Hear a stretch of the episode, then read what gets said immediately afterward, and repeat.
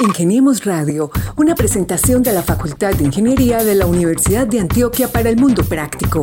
Búsquenos en portal.uda.edu.co, en facebook.com, Facultad de Ingeniería UDA y en nuestras redes sociales, Ingeniemos Radio. Lo primero creo que es entender que tomemos conciencia que cada acción que tomamos tiene repercusiones y repercusiones que afectan a otras regiones que no estamos viendo, ¿cierto? Porque el sistema climático, la atmósfera no tiene límites y la atmósfera se encarga, por ejemplo, de repartir esas distintas perturbaciones de alguna manera que generamos.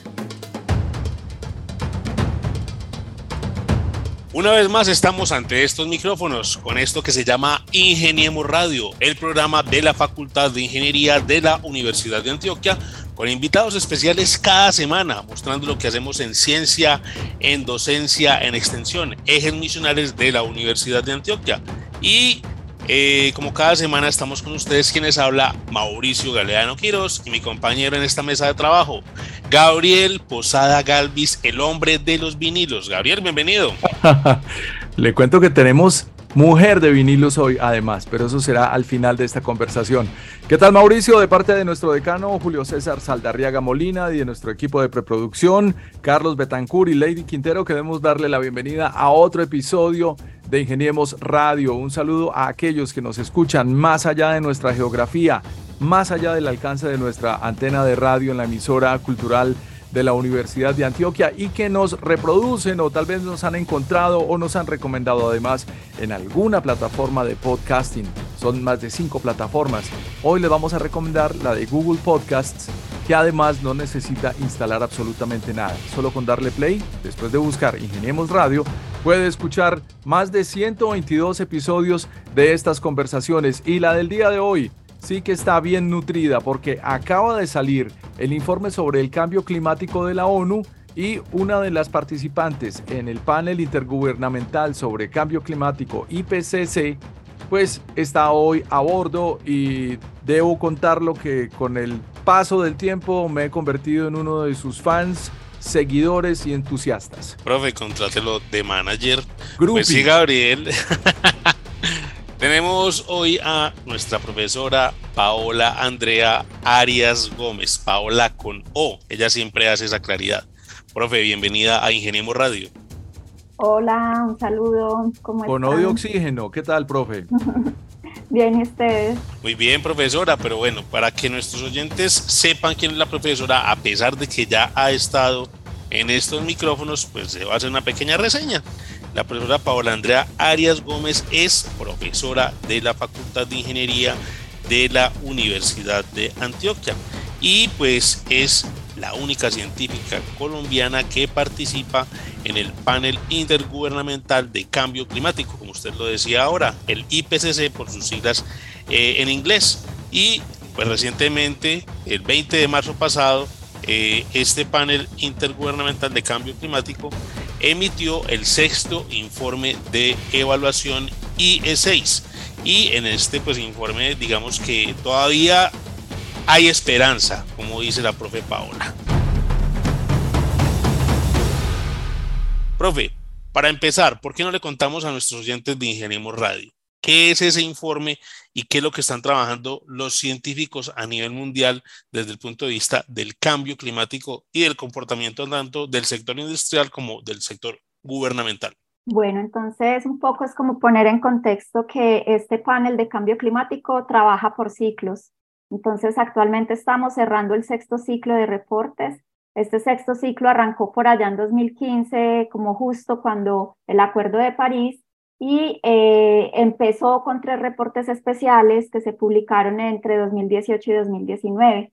Y luego, entre 2021 y 2022, se publicaron las contribuciones de los tres grupos de trabajo del IPCC. Un poco para recordar, el primer grupo habla sobre la física del clima, el grupo 2 se enfoca más en impactos y vulnerabilidad y adaptación, y el grupo 3 se encarga más en mitigación de cambio climático. Entonces, esos seis reportes, digamos que son el material fundamental de este sexto ciclo y se cerró con un reporte que se llama Reporte Síntesis, que es el que se publicó el 20 de marzo y que sintetiza pues de manera, digamos, orgánica y de manera integral eh, lo que se analizó en estos seis reportes del sexto ciclo del IPCC. Bueno, profe, explíquenos por favor, me imagino que yo lo he dicho 100 veces, además que la están llamando de todos los medios, queremos rescatar y resaltar este perfil de rockstar en la ciencia que tenemos en Colombia, porque Paola Arias puede ser una de las, de las personalidades más consultadas en este momento sobre el asunto de cambio climático. Pero explíquenos, por favor, cómo se basa la ONU sobre este reporte y qué es el IPCC. Perfecto, entonces ese IPCC es un panel intergubernamental, entonces esa palabra ya dice que hay gobiernos, pero también hay una parte que es la parte científica. Entonces el IPCC tiene adherencia casi universal, estamos hablando de 195 países del mundo, eh, y esos países están representados por delegaciones que ya están dadas, digamos, por los ministerios de ambiente o por los institutos meteorológicos. Entonces, esa es la parte política. Ahí habría que preguntar entonces qué países no están incluidos, porque 195 alcanzaría uno a decir que están todos los países del mundo.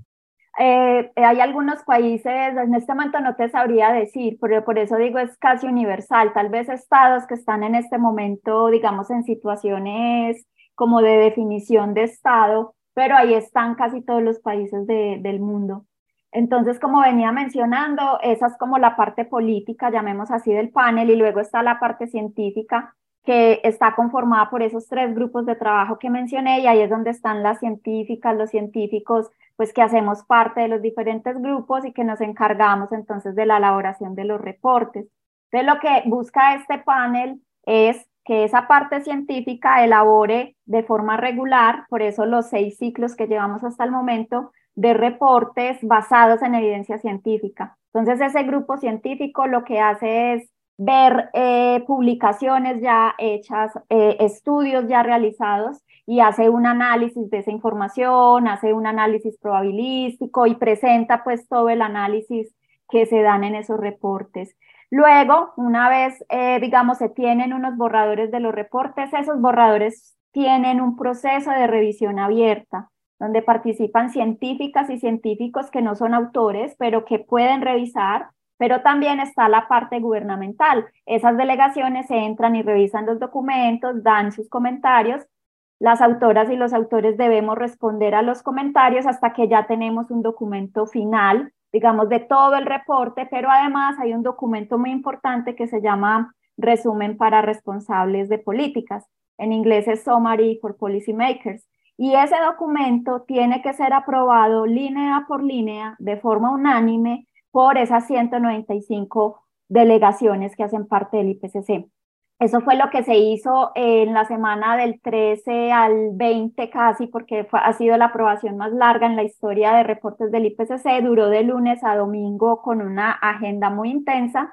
Y eh, eso, digamos, se hace en esas plenarias donde están todas las delegaciones, estamos autoras y autores, y se llega a la versión final, que es la que luego se publica un día después. Esa fue la rueda de prensa del lunes 20 de marzo en la mañana, en donde ya se da a conocer el reporte final y los documentos finales que fueron aprobados por las delegaciones. Ingeniemos Radio. Bueno, profesora Paola Arias, a mí me gusta ser un poco más coloquial y hablar con ejemplos principalmente porque Ingeniemos Radio a través de la emisora cultural, pues le llega a las comunidades en los diferentes territorios de Antioquia principalmente, pero también nos escuchan en otras latitudes a través de Spotify. Eh, hace mucho tiempo, nuestros abuelos, cuando iniciaba el año, se basaban en las cabañuelas, es decir, en los 12 primeros días del mes ellos de alguna forma pronosticaban cómo iba a ser el clima del año. Hoy en día ya la gente dice, es que ya uno no sabe cuándo va a llover, ya no sabe cuándo va a hacer sol.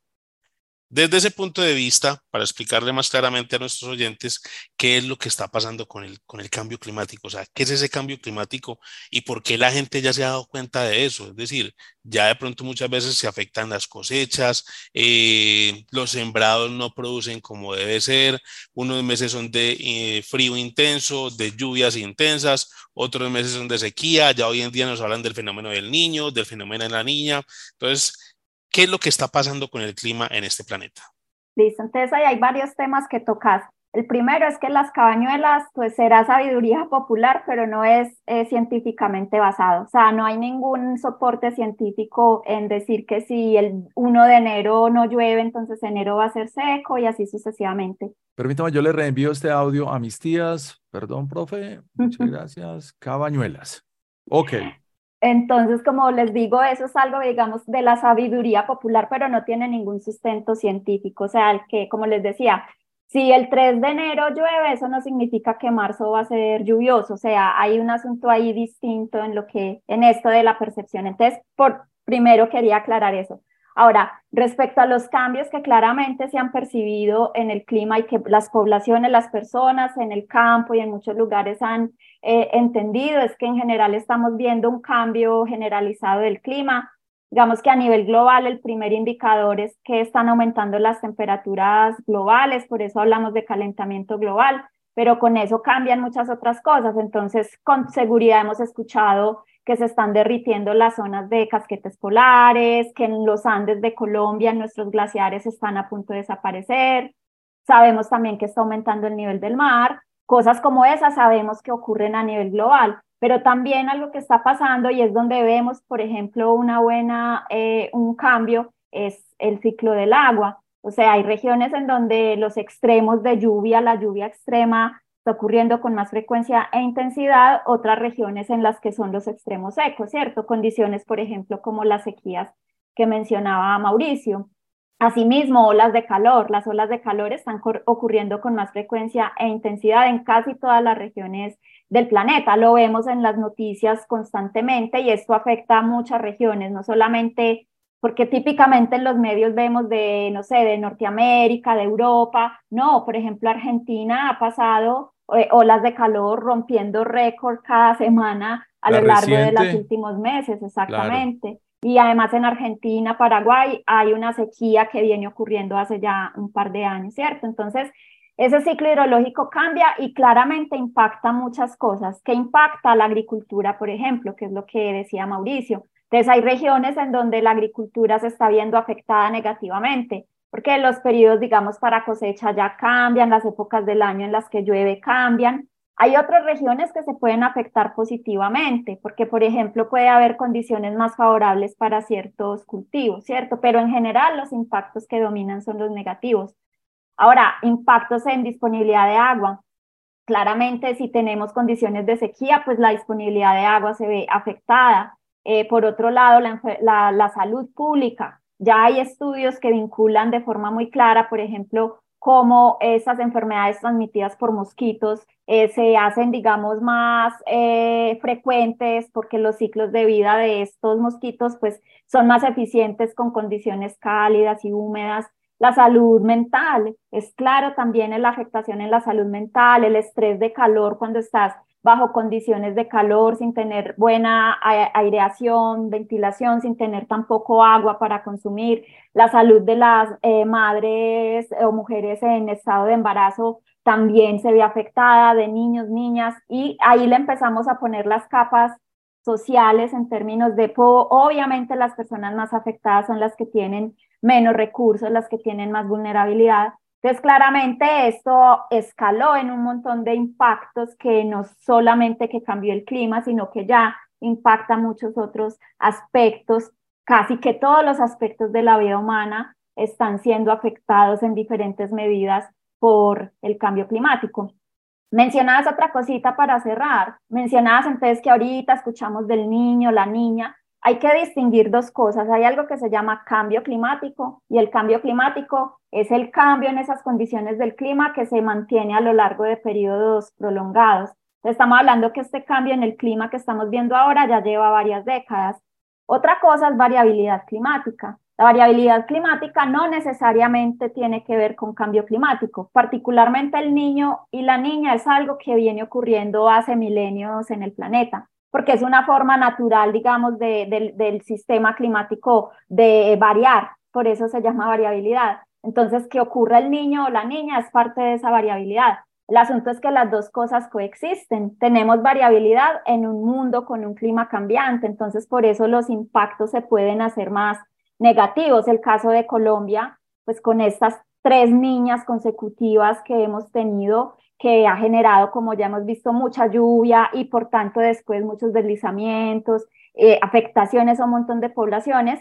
O mencionábamos el caso de Argentina, de la sequía en Argentina. Esa sequía está muy generada sobre todo por la niña, pero con un planeta más caliente y temperaturas más altas, esas sequías se potencian. Además, les llegaron varias olas de calor con una sequía y eso potencia los efectos negativos. Por ejemplo, pérdida de cultivos, el precio de la soya y del maíz eh, y, eh, subió impresionante en el mercado y el trigo asociado precisamente a estas olas de calor y sequía en Argentina. Entonces ahí podemos ver cadena de cosas que ocurren y que por eso necesitamos como entender bien cada una de ellas. Profe, entendemos que ese fenómeno de la niña y el niño se forman frente a la costa del Pacífico, casi que en el Perú, y que son dos tipos de corrientes distintas. ¿Nos podría resumir muy brevemente la diferencia entre el uno y el otro? Sí, entonces en el Océano Pacífico, que no es solo la zona de Perú, sino todo el Océano Pacífico tropical, desde Perú hasta eh, Australia, tenemos típicamente que la zona de Perú, Chile es muy fría. Por eso ahí tenemos, por ejemplo, tanta producción de, mariscos, de, de, peces, ¿cierto? Porque esa es una zona donde hay muchos nutrientes porque las aguas son frías. En cambio, por allá, por donde está eh, Nueva Zelanda, donde están eh, pues Australia, todo ese continente marítimo, las aguas son más cálidas. Es normal que sea así, pero durante el niño lo que ocurre es que las aguas de por acá, de por Sudamérica, se calientan más de lo normal. Y durante la niña pasa lo contrario, se enfrían más de lo normal. Entonces el asunto es que no es solo las aguas del océano en la superficie, eso alcanza varios kilómetros de profundidad, eso afecta a la atmósfera y por eso cambia la circulación, cambian los vientos y eso hace que pueda haber efectos en regiones distintas eh, de hecho, el, el, fenómeno niño o niña, que se llama ENSO en general, eh, afecta casi que todas las regiones de, del planeta. Es muy poderoso porque ocurre en esa cuenca oceánica que es muy amplia, que es el Pacífico. Pues lo que estamos viendo precisamente en el Perú en estos últimos días es aterrador. El eh, huracán que se armó en Mississippi, aterrador. Y los deslizamientos que estamos viendo en Ecuador y en Colombia no son para menos. Estamos viviendo la realidad de una situación de la que además políticos como Donald Trump se burlan, profe. A mí me parece muy curioso ver desde la ignorancia a un personaje como este que además acaba de ser imputado y que ha sido presidente de los Estados Unidos, diciendo que en situaciones de mucho frío, que a él le gustaría un poquitico de calentamiento global porque eh, eh, está haciendo frío ese día en, en el aire y aún no hay una distinción, no hay un entendimiento un poco más avanzado de la diferencia entre calentamiento global y cambio climático. Claro, ahí hay un asunto también que tiene detrás todos los intereses políticos y económicos del mundo. El asunto, digamos, de la crisis climática, pongámosle también ese apelativo, porque finalmente esto es una crisis, eh, tiene muchísimo negacionismo y que está apalancado realmente en esos intereses. Entonces, yo no creo que alguien como, como Donald Trump sea que no entiende, sino que realmente creo que, eh, digamos, se apalanca en este tipo de expresiones porque sabe que mueve un montón de emociones en las personas eh, y es una, un absoluto desconocimiento de que el cambio climático no significa que todas las regiones del planeta se están calentando de la misma manera y que no haya días fríos, ¿cierto? Ahí es, desconocer la variabilidad y que hay una estacionalidad, o sea, hay unos meses de invierno por allá en el norte donde tienen nieve y hay unos meses de verano. Entonces es claramente usar desinformación pura eh, a partir de intereses políticos y económicos, precisamente para generar confusión y jugando precisamente con las emociones que esto significa, porque obviamente esto significa eh, cambios fundamentales en estructurales, en lo económico, en nuestros comportamientos, etcétera. Entonces, hay un negacionismo terrible y también un escepticismo apalancado en esos intereses económicos. Por eso es que es tan importante tener que cada vez sepamos más de esto, que de estos temas aprendamos desde el colegio, desde pequeñas y pequeños, porque realmente estamos hablando de un planeta que cambió, o sea, este planeta ya no es igual al de hace 100 y 200 años de manera tal que necesitamos un conocimiento que esté articulado con eso y que vaya también en línea de las soluciones que precisamente necesitamos. Tenemos radio. Profe, a partir de, pues, de este informe, UDA Noticias hizo una reseña, hizo una entrevista, eso fue nuestro colega Carlos Olín por Estrepo, un saludo para él, y en ese informe se dice, el reporte dado a conocer el pasado 20 de marzo de 2023 en el sexto ciclo de evaluación del IPCC indicó que a muy corto plazo se deben tomar medidas más ambiciosas por parte de los gobiernos, el sector privado y la sociedad para desacelerar los efectos del cambio climático sobre las diferentes especies de la Tierra y deja una abierta una puerta, deja abierta una puerta a la esperanza. Y usted respondía, si actuamos ahora, aún es posible garantizar un futuro sostenible y habitable para todos. Y ahora lo reseñaba. Sí, hay unos intereses políticos, hay unos intereses económicos de diferentes sectores, pero entonces usted como científica, experta y pues participante en este informe, ¿Cuál es esa recomendación? Eh, partamos eh, primero de, de, la comunidad en general, o sea, del ciudadano del común, porque uno ya sabe que hay otras, pues como el sector industrial o el gubernamental, que para tomar decisiones, pues eh, se aferran a otro tipo de, de, asuntos.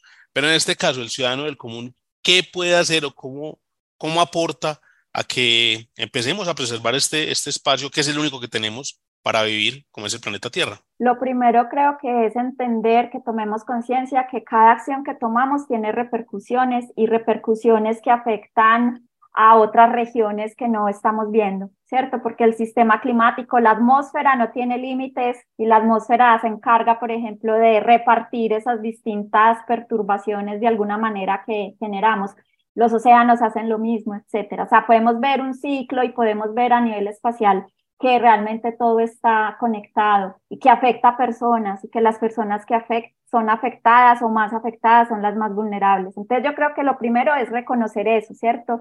Como esa complejidad, pero también esa interconexión que hay, que estamos finalmente interconectadas, interconectados y que nuestras acciones pueden tener es repercusiones.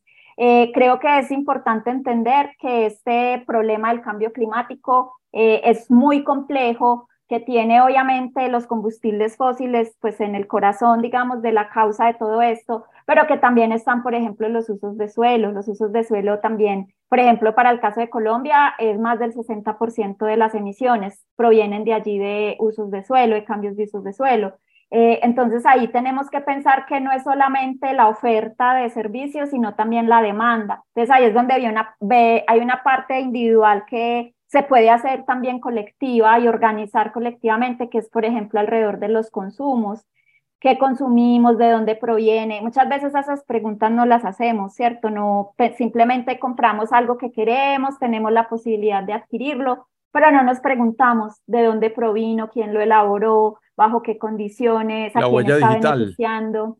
Claro, un montón de cosas que tenemos ahí para, para pensar y, y tal vez empezar a pensar más en lo local el mundo pues se globalizó mucho y eso permitió muchas cosas, pero realmente esa globalización pues en parte es eh, razón de lo que nos tiene acá en este momento. Entonces, creo yo que, que, desde ese punto de vista entender que todos esos cambios también tienen que ser em, equitativos y justos, pues eso lo, lo, lo menciono mucho y es pues que obviamente las posibilidades de cambios en los consumos, de decisiones en esos sentidos, no todas las personas tenemos la misma posibilidad de hacerlo. Entonces, claramente hay que pensar en que hay unas poblaciones que tienen mayores posibilidades, que tienen más privilegios, que pueden generar cambios más rápidos e incluso apoyar, financiar para que otras poblaciones sean capaces de hacer su transición o de mejorar sus condiciones, porque es que estamos hablando de una equidad enorme, donde claro, hay un consumo desorbitado por parte de un porcentaje muy chiquito de la población cuando tenemos un porcentaje muy grande de la población que, que no tiene necesidades satisfechas e incluso pues hay personas que mueren de hambre en el mundo, ¿cierto? Entonces, obviamente hay que tener esas perspectivas de, de equidad y de justicia, pero pensando todo como en, en, en, lo sistémico. Y yo creo que ahí es importante el consumo, por ejemplo, es algo que es súper personal, súper individual, en donde podemos tomar decisiones y, ver eso como en estas distintas perspectivas creo que ayuda a tomar mejores decisiones y a organizarnos también, porque no, no es solo yo decido no voy a volver a comer tal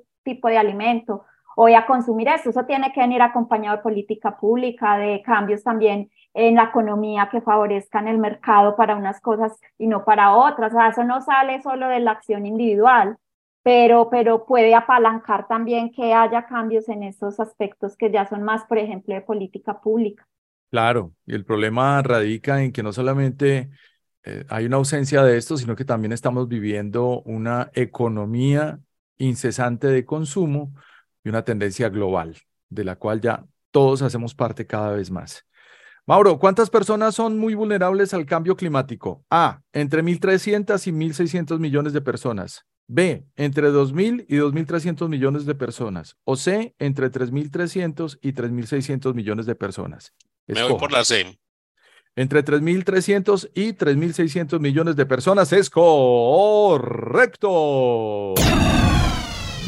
Sí, porque es un problema que afecta a toda la humanidad. A todo el mundo, y claro. no nos estamos dando cuenta. Vea, esta semana, por ejemplo, reseñábamos el trabajo de un integrante de nuestra facultad, es un técnico de laboratorio que está haciendo su doctorado, y él propone que se aprovechen los desechos de la siembra de cacao para producir eh, bandejas o platos desechables y ayudar a disminuir el consumo de plástico, que es uno de también de esos asuntos que puede inferir o ingerir para que eh, el cambio climático pues, eh, que estamos viviendo aumente. Entonces, acá hay muchas iniciativas desde la academia, desde los estudiantes de, de doctorado, o sea, de posgrados y de, y de pregrado también, pero como dice la profe, bueno, ¿y cuál es la voluntad política? ¿Y qué es lo que quieren hacer, por ejemplo, eh, el sector privado, los industriales, para mitigar estos cambios? El problema es que cuando uno escucha hablar así, Mauricio, uno dice, bueno, esto es problema de, de las entidades privadas y de los gobiernos, pero desde lo personal, ¿qué? Ahora sí le damos el paso a la profe Paola. Perdón, pero la pregunta que yo tenía para hacerle a ustedes sobre esos informes, y usted, pues en, en esta entrevista que le hacían en UDA Noticias, hablaba también sobre el ciclo del agua, o sea, cómo se ha afectado el ciclo del agua, y por eso, pues hoy en día vemos eh, tormentas, sequías, ahorita como lo reseñaba Gabriel, pues eh, los fenómenos que se ven en diferentes partes del mundo. Acá en Medellín, por ejemplo, hace algunos meses veíamos cómo el río Medellín estaba que se salía de su cauce, como por ejemplo las quebradas están también saliendo y están afectando los barrios. O sea, todo esto tiene que ver también con el comportamiento humano y también con la falta de, no sé, políticas públicas. Sí, claramente aquí hay una necesidad de mayor compromiso, digamos, y mayor voluntad política, pero real y eficiente, porque es que desafortunadamente algo que ha reinado en medio de todo esto, cuando veo la economía, digamos, es el corazón de la preocupación, eh, es lo que se conoce pues como greenwashing. Entonces, si bien emergen, digamos, posibilidades, eh, Muchas de estas posibilidades, por ejemplo, terminan siendo eh, empleadas por grandes emporios económicos para continuar con sus actividades, pero eh, pues finalmente sin cambiar realmente lo que se debe cambiar de forma estructural. Y yo creo que en eso falta ser mucho más críticas y mucho más críticos. A eso le juegan, la verdad, mucho las administraciones, en, en la lógica, digamos, en la que finalmente las administraciones también están involucradas y es como el asunto de los indicadores, entonces ahí entra que no, que cuántos árboles se sembraron y de que cuánto se recicló, eh, o que cuántas campañas de, de, socialización o cuántas reuniones con comunidades se hicieron. Entonces entra como en un mundo totalmente instrumentalizado, ¿cierto? Eh, de lo ambiental, eh, en donde se reduce lo ambiental a unas cosas supremamente simplista, sin ver como la complejidad de las cosas y a eso la verdad le juegan muchas, muchas administraciones.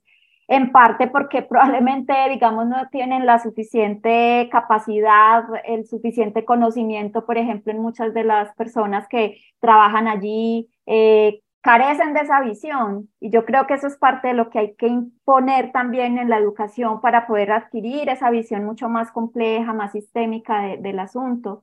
Eh, es muy difícil y más cuando vos pensás países como Colombia eh, y el sur global en general, pues donde también los recursos son limitados. O sea, cuando miras, por ejemplo, muchas de estos entes de gestión ambiental o de gestión del riesgo, pues al final terminan trabajando con las uñas, ¿cierto? O sea, realmente tienen muy pocos recursos disponibles y, y, como la urgencia es otra cosa y la lógica del sistema es otra cosa, entonces claramente así haya intenciones, así haya ideas, terminan sucumbiendo ante esa realidad, pues de, digamos, de cómo es todo este aparato eh, administrativo, pues en países, por ejemplo, como los nuestros. Esa es una de las cosas que nos hace vulnerables al cambio climático y es que tenemos eh, en general eh, gobernanzas y en general, digamos, eh, poca gobernabilidad y una, una parte, digamos, administrativa débil, una institucionalidad debilitada.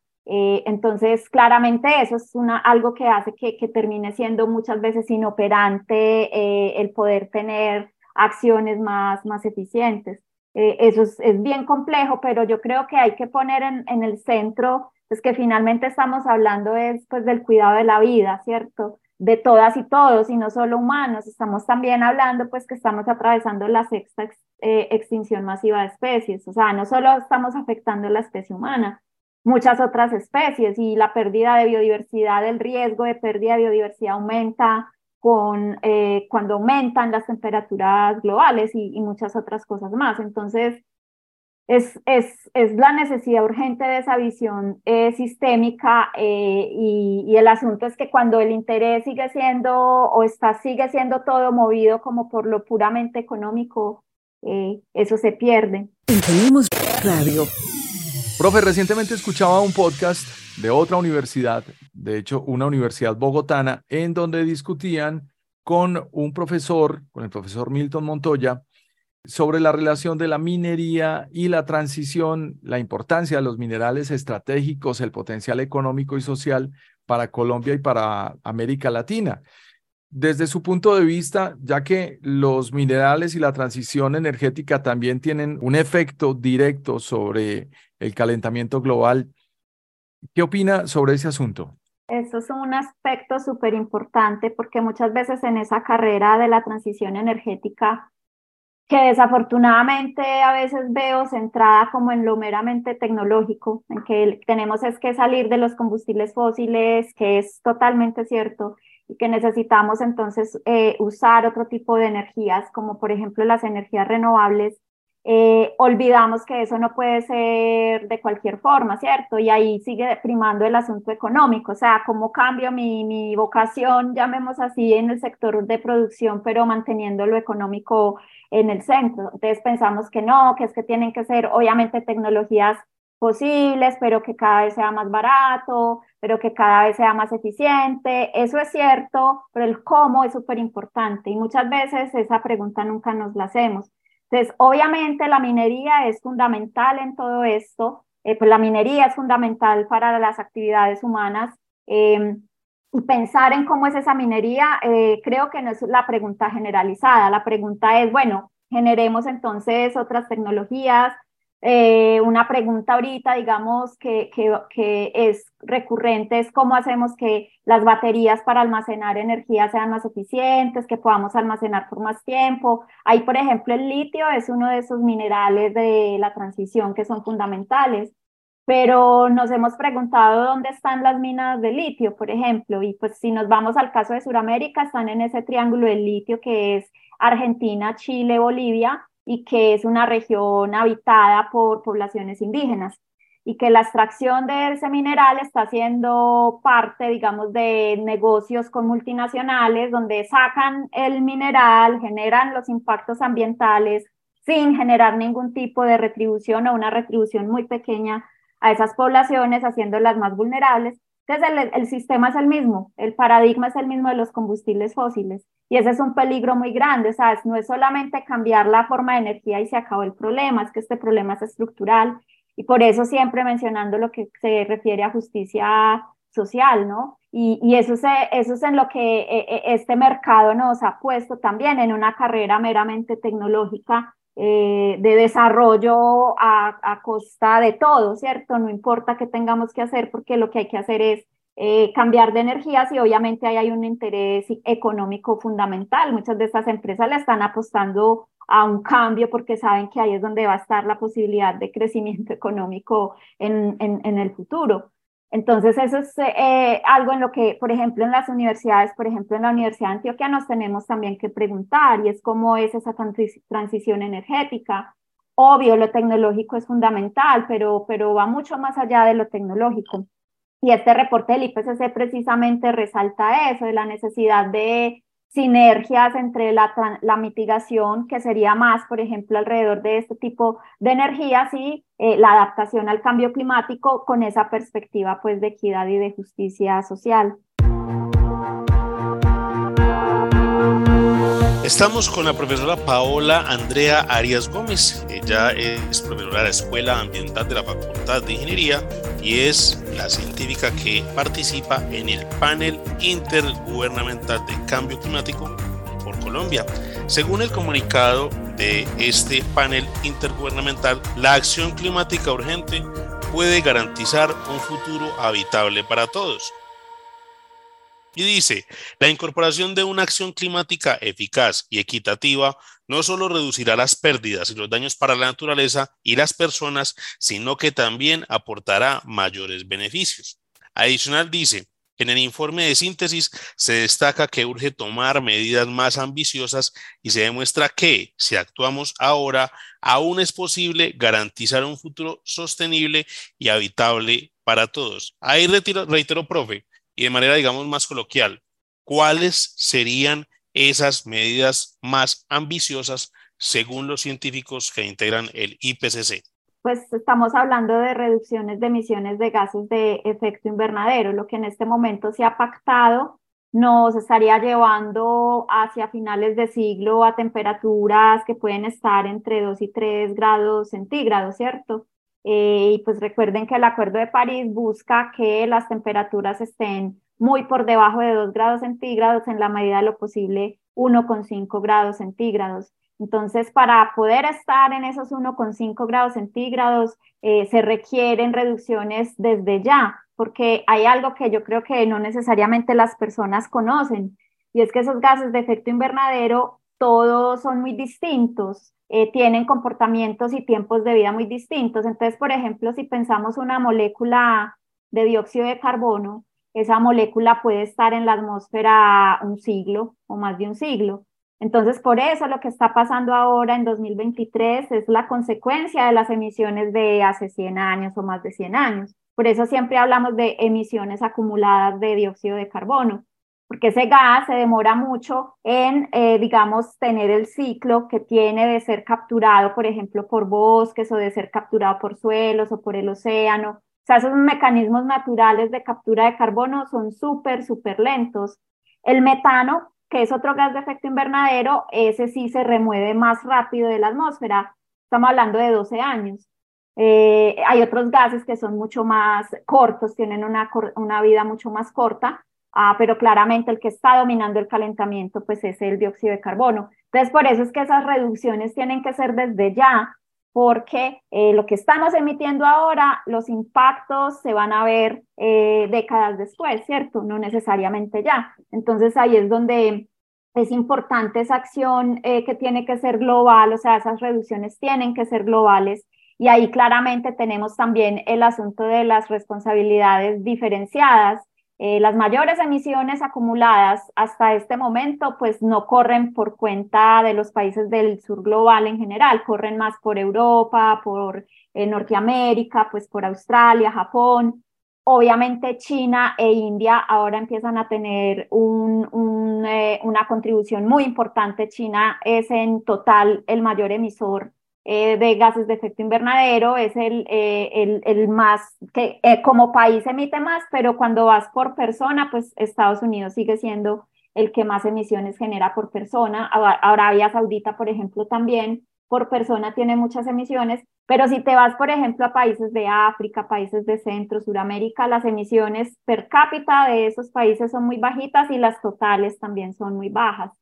Entonces, obviamente, tenés que pensar que, que esto es un asunto de que la, a la atmósfera no le importa de dónde salió ese gas, o sea, si salió en China, en Estados Unidos, en Colombia, eh, eso se acumula y, y, eso se mezcla muy bien en la atmósfera, súper, digamos, fácil que se mezclen esos gases Entonces, el asunto es que las reducciones, obviamente la mayor ambición tiene que correr por parte de los mayores emisores, ¿cierto? Porque así, digamos, países como los nuestros reduzcan todo, eso no, no va a marcar, digamos, la reducción total que se necesita.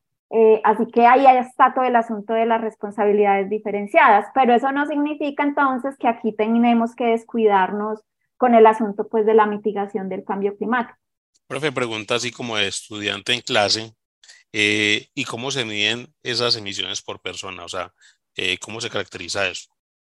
Eso se puede caracterizar, digamos, a partir de estimaciones y pues también a partir de modelos, obviamente, eh, en donde, digamos, se tienen unas huellas, por así decirlo, se tienen unos estimados de determinado tipo de producto y determinado tipo de actividad, cuántas emisiones genera. Eh, entonces, eh, pues se hacen inventarios nacionales, cada país de hecho tiene la obligación de hacer inventarios regulares y los reportan lo que se conoce como las eh, comunicaciones nacionales de cambio climático. y esos, esos inventarios se hacen por diferentes sectores y a partir, digamos, de esas estimaciones de sectores, de actividades y también con aspectos demográficos, socioeconómicos también y con modelación se hacen esas estimaciones de emisiones per cápita. Eso quiere decir que todos estamos aportando a la atmósfera. Profe, en este informe usted también dice que existen posibilidades de regulación y de cambio para adaptarnos a lo que está ocurriendo, para mitigar, que necesitamos reducciones inmediatas, rápidas y sostenidas de emisión de gases de efecto invernadero. ¿Nos quiere compartir un par de consejos en lo personal para esa persona que nos está escuchando en este instante y que de pronto un hábito, un solo hábito puede contribuir con un gran cambio. Ingeniemos Radio. Bueno, entonces ahí creo que es importante, eh, porque hemos mencionado adaptación, mitigación, que como que también las personas que están escuchando, pues como que entiendan que son dos cosas distintas. La adaptación es cuando su palabra lo dice, debemos adaptarnos a un cambio que ya ocurrió. Entonces, por ejemplo, el nivel del mar está aumentando y va a seguir aumentando, tendremos que adaptarnos, ¿cierto? Eh, generando entonces formas de proteger las costas o retirándonos hacia zonas más alejadas de las costas, ¿cierto? Eh, o por ejemplo, si está cambiando la lluvia y ya sabemos que hay menos lluvia en una determinada región, entonces, pensar qué tipo de agricultura, por ejemplo, se puede desarrollar bajo esas nuevas condiciones de, de, por ejemplo, de precipitación. Eso es adaptación, es adaptarnos a algo que ya está ocurriendo y va a seguir ocurriendo. Que probablemente es más colectivo que individual.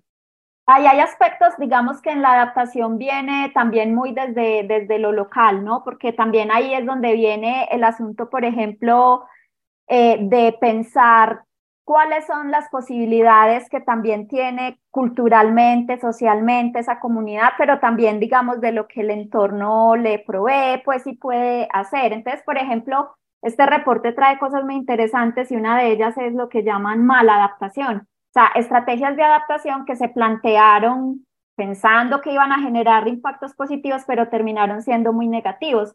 El ejemplo típico, por ejemplo, lo que llaman ingeniería dura desde el punto de vista, por ejemplo, de eh, un muro de contención para eh, eh, tener, digamos, protección por el oleaje debido al aumento en el nivel del mar. Pero ese muro de protección genera desplazamiento de personas que ya no pueden estar ahí, genera también afectación a los ecosistemas. Una manera de pronto más adecuada en la, en la medida en la que existan las posibilidades es, por ejemplo, a partir de ecosistemas, ¿cierto? O sea, ¿por qué no tener entonces ahí vegetación que proteja y ayude un poco, eh, por ejemplo, en, en, amortiguar el oleaje? Los manglares, por ejemplo, son fundamentales en esa función, además de que capturan carbono, entonces ahí ya sirven para lo que sigue, que es la mitigación. Mitigar es cómo vamos a reducir emisiones de gases de efecto invernadero. Básicamente eso es mitigación en términos o en el contexto de cambio climático. Entonces ya hay mitigación, entonces es ya, por ejemplo, pensar en que usar energías renovables o pensar, por ejemplo, en otras formas de transporte que no estén basadas en, por ejemplo, vehículos con motor que use gasolina, por ejemplo, o usar otro tipo, digamos, de eh, energías para, la, para cocinar, ¿cierto? eh, etcétera. Entonces, ahí están las dos cosas. Una cosa es adaptarse y otra cosa es mitigar. Hay opciones que sirven para las dos cosas de maneras distintas, pero que pueden tener sinergias entre las dos cosas. Y esas son, digamos, las que pueden llegar a ser más eficientes porque nos apoyan en las dos, digamos, en las dos direcciones. Eh, claramente, países como los nuestros, la adaptación es urgente eh, porque los mayores impactos obviamente, como mencionamos, se ven en las personas más vulnerables, son esas personas las que se están viendo más afectadas. Ya tenemos migración humana asociado a cambio climático, cuando tenemos deslizamientos y entonces las casas de las personas se pierden, tienen que irse hacia otro lugar, cuando hay huracanes que destruyen una zona se tienen que ir, cuando hay eh, sequías y ya no puedes cultivar lo mismo, tienes que migrar hacia zonas donde puedas tener mejores condiciones, por ejemplo, del suelo. Y en esas migraciones ocurre toda violación de derechos humanos, ¿cierto? Eh, todo tipo de violencias basadas en género, en fin. Entonces, entonces, obviamente la adaptación es una tarea súper importante y ese es uno de los puntos flaquísimos eh, para nuestras regiones, para el sur global. No hemos avanzado lo suficiente en adaptación.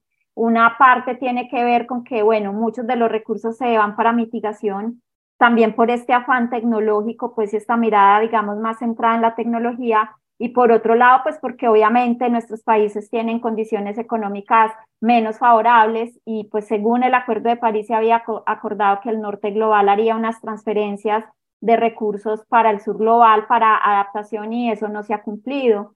Entonces, claramente aquí estamos hablando pues de un montón de asuntos que pasan por voluntades políticas y voluntades de diferentes Profesora, con todo lo que usted describe, pues uno ve que estamos conversando más desde el punto de vista de lo cotidiano, de lo que nos sucede, pues como tal, al hombre. Pero analizan ustedes también desde el panel qué puede suceder o cómo es también esa protección a la fauna, a la vegetación, cómo se trabaja desde esa óptica para eso es tan importante que eh, eh, haya muchas disciplinas haciéndose preguntas alrededor de todo esto. El panel de cambio climático pues trata de tener esa mirada diversa. Yo creo que todavía sigue faltando una mirada mucho más diversa en esto, pero obviamente pues no es solo el panel de cambio climático, hay una plataforma similar que se llama IBES, que es la plataforma intergubernamental de biodiversidad y servicios ecosistémicos, por ejemplo, tenemos eh, los profesores eh, Juan Camilo Villegas y Lina Berruet. Ella eh, participaron en el informe que se desarrolló para Colombia del estado de biodiversidad y servicios ecosistémicos y precisamente hacen análisis basados en cómo se están viendo afectados los ecosistemas. Aquí hay algo muy importante y es que lo único que afecta a los ecosistemas no es el cambio climático, hay un montón de cosas más que afectan ecosistemas la urbanización afecta a los ecosistemas, ¿cierto? Eh, las actividades productivas, la deforestación, por ejemplo, asociada a actividades de, productivas es una de las grandes motores de pérdida de biodiversidad en Colombia. El cambio en el clima también, pero hay otro montón de aspectos que tiene que ver como con esta configuración de cómo habitamos, pues, digamos, este país, estas montañas, por ejemplo, que configuran esa pérdida de biodiversidad. El cambio climático es uno de los ingredientes, pero no es el único. Entonces se tienen que tener una mirada desde múltiples disciplinas y por eso es que el IPCC tiene como esos tres grupos de trabajo que tienen miradas, digamos, desde disciplinas distintas, complementarias y que el reporte síntesis trata pues como de traer de manera más integral. Ingeniemos Radio. Profe, entonces sí hay esperanza. Yo veo bastante optimismo en el informe y sobre todo de su parte. Yo creo que es el asunto pues como de pensar que es una situación complicada, o sea, no la tenemos fácil, no es tampoco fácil la salida ni cómoda, pero hay posibilidades. Entonces yo creo que también es como tener esa mirada pues de que, de que es un gran reto, es un gran reto que como civilización vivimos y que pues es cuestión también de pensar en que no es solamente pues el tiempo de vida que tengamos acá cada uno de nosotros, sino que lo que ahorita está ocurriendo va a afectar generaciones futuras. Hay una, una figura que de pronto a Gabriel le va a impactar mucho en el reporte, es la figura 1 del resumen de responsables de políticas, que muestra cómo han venido aumentando las temperaturas desde 1800 y muestra el ciclo de vida de una persona nacida en 1980 o una persona nacida en 2020. Por ejemplo, los, los niños chiquititos ahora eh, han nacido entonces con un planeta uno con uno grados centígrados más caliente pues que en niveles preindustriales, pero a lo largo de su ciclo de vida, cuando cumplan 70 años, por allá en 2090, pueden estar en un planeta que puede ser 3 grados centígrados más caliente. Claro. Entonces, el asunto es que ese numerito sonará muy poquito, de 1 a 3, pues eso que son 2, eso es muy poquito. El asunto es que los impactos son terribles, es otro mundo, es otro mundo. O sea, tan sencillo como que es ya niños ahorita a sus 30 años, pues probablemente no van a ver glaciares en Colombia. Eh, y, y, asimismo muchas otras cosas, ¿cierto? Entonces es un mundo distinto y yo creo que es importante también tener ese reconocimiento de que, de que es así de largo plazo lo que está ocurriendo. Sí, hay esperanza, por supuesto, el asunto es que la esperanza no es infinita, y eh, la posibilidad, digamos, de que esa esperanza, digamos, sea efectiva tampoco es infinita. Por eso, digamos, la urgencia de que la acción tiene que ser inmediata. Escuchando lo que decía la profe, pues yo no sé, se me vino a la mente. Entonces, Gabriel, que a mí me gusta también hablar de películas, y se me, se me vinieron unos personajes, Manny, Sid y la Era del Hielo. Claro. Y, y, yo creo que hay, hay un mensaje todos extintos sobre ese tema y es, o sea, qué está pasando con el mundo cuando cambia y cómo lo que decía la profe ahorita, o sea, el clima también puede generar migración pues, de las comunidades en los diferentes territorios. ¡Nos van a rescatar! ¡Nos van a rescatar! ¡Todos iremos a casa! ¡Estaciones de batalla! Es una conversación muy amena. Yo creo que aquí hay mucho de ancho y de fondo para tocar, pero por lo menos tenemos una percepción de una investigadora que está juiciosita cada año generando noticia, cada que participa en estos informes del panel intergubernamental del cambio climático y pues que trabaja es por la, por la raza humana, de alguna forma. Profe, pues muchas gracias para, para usted por estar con nosotros en estos micrófonos, de alguna forma enseñándonos sobre este tema del cambio climático en el mundo. Muchas gracias Mauricio y Gabriel. Profe, no la podemos dejar ir sin preguntarle cuál es el último vinilo de la colección. Ah, no, nada, pensando en los consumos no he vuelto a contar. Ah. Entonces, no. El vinilo también aporta el cambio, ¿sí? todo eso son materiales, claro, eso de todo es puro PVC y, derivado del petróleo. Así es. Ya solo Deezer y Spotify. Que igual tiene su nivel de contaminación. Claro, toda actividad humana tiene un impacto. Yo creo que también hay que desromantizar eso. O sea, toda actividad humana tiene un impacto, pero entonces se trata de cómo aminoramos los impactos, ¿cierto? Y con esa perspectiva, pues nuevamente de equidad. Entonces también es pensar, pues que nunca vamos a tener algo cero emisiones. No existe tal cosa, pues en términos de nuestra actividad, pero es importante preguntarse cosas que antes no nos preguntábamos. Así es. Ahí tiene pues Gabriel una rockstar, una, rockstar. una, una, conferencista que atrapa, cautiva a sus interlocutores en las diferentes conferencias en las cuales participa, en los diferentes eventos a los cuales invita, siempre está ahí enseñándonos. Y, y pues, súper consultada. Yo creo que hoy por lo menos tres conferencias o conversaciones con medios antes de esta entrevista. Muy bien, así llegamos pues al final de esta emisión de Ingeniemos Radio, programa y el podcast de la Facultad de Ingeniería de la Universidad de Antioquia. Hoy con Paola Andrea Arias Gómez, profesora de la Escuela Ambiental de la Facultad de Ingeniería de la Universidad de Antioquia e integrante del panel intergubernamental de cambio climático. A ella muchas gracias por compartir con nosotros sus conocimientos. como siempre estuvimos con ustedes, Gabriel Posada Galvis, el hombre de los vinilos. ¿Y quien les habla? Mauricio Galeano Quiroz. Nos esperamos en una próxima emisión de Ingeniemos Radio. Hasta pronto y muchas gracias. Ingeniemos Radio, una presentación de la Facultad de Ingeniería de la Universidad de Antioquia para el Mundo Práctico. Búsquenos en portal.uda.edu.co, en facebook.com, Facultad de Ingeniería UDA y en nuestras redes sociales Ingeniemos Radio.